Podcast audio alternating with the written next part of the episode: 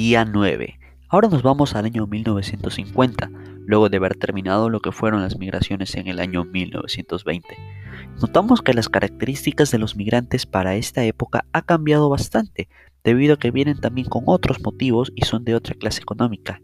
Ahora la clase baja de la sierra que solían ser peones, luego de la crisis agraria, pasan a venir a estos lugares a lo que viene a ser la ciudad de Lima, pero lamentablemente esta ciudad no le da todas las oportunidades que alguna vez les publicitaron, ya sea en la radio o en la televisión o en el periódico, sino que es una ciudad de muchos retos, donde todo es dinero y hay maldad.